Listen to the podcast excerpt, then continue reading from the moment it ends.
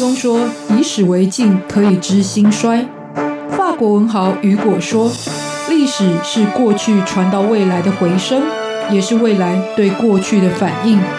西方哲人亚里斯多德说：“认识自己是所有智慧的源头。”纵观历史深度，理解属于我们的世界，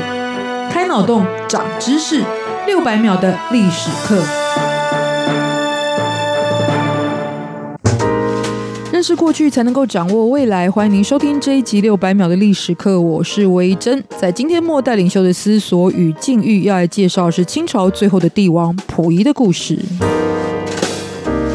要介绍末代领袖，当然要谈到这最具代表性的末代皇帝，也就是这清朝的最后一任皇帝溥仪。毕竟呢，是在一九八七年，意大利导演贝托鲁奇所执导的同名电影，才让这个说法以及这位皇帝的人生再度受到更多大众的关注与认识。而且看到身在帝王之家，一般人羡慕的是他们坐拥的权力与富贵之外，事实上平凡人并不能够领略属于身不由己的无奈。如果说多数的掌权者是左右历史发展的关键人物，但溥仪的命运正好恰恰相反，他的一生可以说是完全被历史的进程给左右的。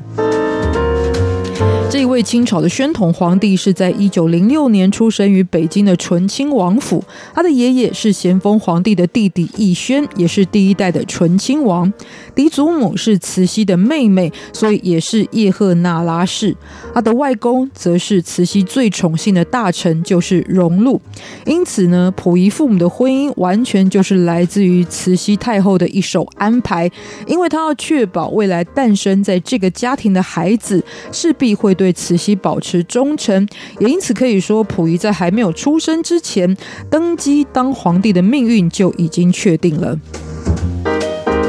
不过，在一九零八年，光绪皇帝跟慈禧就先后去世了，所以此时就由才三岁的溥仪登上了皇位。那当时读过近代史的朋友都知道，清朝是属于内政非常的腐败，而且内乱频繁，再加上外交面对列强非常困难的局面。虽然曾经想透过立宪运动来救亡图存，但很快的还是爆发了辛亥革命，这也直接导致结束清朝的统治地位。但是依照民国政府的优待条件，溥仪在退位之后，还是能够保留他帝王的尊号，甚至还能继续住在紫禁城来接受官方的奉养以及保护。所以呢，关起门来说，他还可以继续当皇帝。那就像现在朋友呢常说的，可以继续过着岁月静好的日子。可是也因为他的特殊身份，其实对于某一些想要掌握权力的势力来说，仍然是一张可以开外挂来利用的筹码。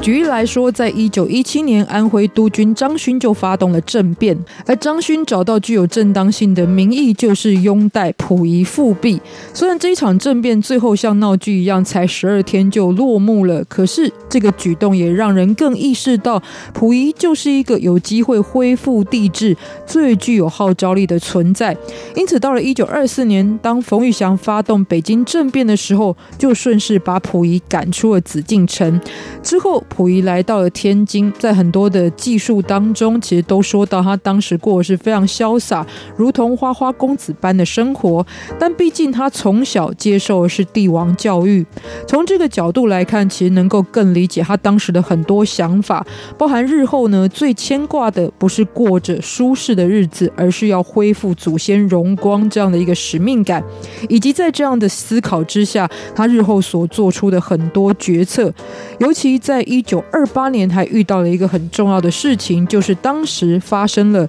以孙殿英为首的东陵盗宝事件，这使得他的祖先乾隆，还有他的祖母辈的慈禧的陵寝都受到严重的破坏，甚至慈禧的遗体还因此暴露在棺椁之外，长达四十多天。挖祖坟是大忌，甚至可以成为不共戴天之仇。那溥仪呢，也对当时的官方提出严正的抗议，但却不被处理，而且呢，完全不被在乎。其实这个关键点也加速了他跟国民政府之间决裂的速度。因此，在一九三一年九一八事变之后，就看到溥仪跟日本的合作。那当时的日本是想要借由成立满洲国来凝聚满洲人的向心力，当然背后的目的是想要进一步对这里进行加强的控制。因此，扶植最具有代表性的溥仪成为满洲国的皇帝，看起来就是最有利的策略。而对溥仪来说，当然也希望借此可以作为恢复大清帝国的台阶，作为第一步。可是日本人当然只只希望他作为一个傀儡的存在来利用，特别是在二次大战爆发之后，日本是更需要来自于满洲的各种经济资源支援跟供应战争的需求。所以呢，整个满洲国的实际的政策制定，还包含行政这些实权的掌握，都是在日本的关东军的手中的。同时，他们安排了溥仪两次造访日本，分别是在一九三五年与一九四零年，但共同的任务都是要为当时大东亚共荣圈的政策来背书。再者，也让溥仪的弟弟溥杰迎娶了日本贵族之女嵯峨号，希望将来呢，生下是具有日本血统的皇位继承人，而且。可以在适当时机取代溥仪的地位，所以溥仪虽然名义上是领袖，但他遭遇到的是身边所有人的算计，以及充满危机的一个环境之下，没有实权，形同痉挛，他就开始计划逃亡海外。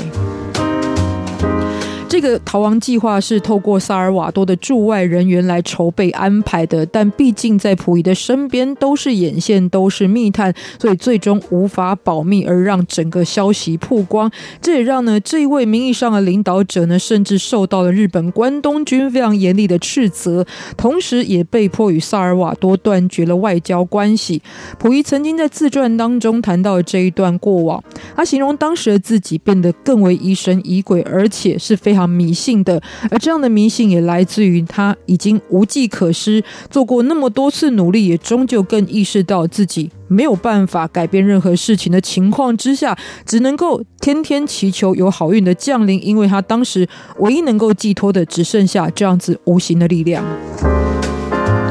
而后一直到了一九四五年二次大战结束之后，日本战败退出，但溥仪迎接来的还是另外一段转折的人生。他先是被苏联的红军俘虏之后，登上远东国际军事法庭，而成为了日本侵略战争的证人。但一边他也担心，如果他被送回到中国，会被追究责任，甚至可能像他的远房侄女川岛芳子一样，因为汉奸罪而被判处死刑。所以他跟苏联提出了永久拘留的请求，但有鉴于当时的中苏关系，所以在一九五零年，他还是被遣送回到了中国，而且是在关押了十年之后，还是因为特赦才被释放。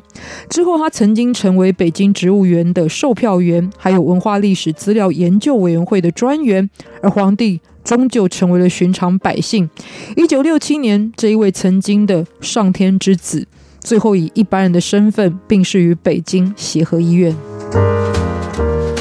所以说到溥仪，其实他身处的时代非常的特别，因为他不只是一个朝代清朝的末代领袖。更是整个在中国绵延了数千年的帝王制度的最后一任皇帝，所以比起其他的末代皇帝来说呢，更具有站在一个不同历史转折的特殊性哦。因为在外部他所遭遇到的是工业革命之后属于全球性的非常翻天覆地的剧烈变化，比方说经济产业的剧烈形态改变，比方说很多一日千里的现代科技的来临，再加上呢民主思潮风。风起云涌的这个二十世纪，其实是所有过去的帝王都没有经历，也都没有面对过的状况。那对于本身来说，他接掌的是一个非常有历史的老大帝国的江山，而他个人也遭遇过三次的登基，还有三次的退位，最后还是抵挡不住整个时代的趋势，成为了帝制终结的见证者。中国他的一生来看，其实我觉得溥仪的人生，他的无力，也许并不只是来自自于外部的这一些外国的势力的侵略本身，而是呢，整个传统的旧制度已经没有办法顺应当时的民意的趋向，最后呢，一定会遇到的进退失据，属于过去与现代的世代交替的时候，一定会产生的冲撞所造成必然的结果与命运，这也就注定了这一位末代皇帝溥仪的人生。今天跟大家特别来分享介绍，不要忘记了下周也继续收听我们的六百秒的历史课，我们下次再见，拜拜。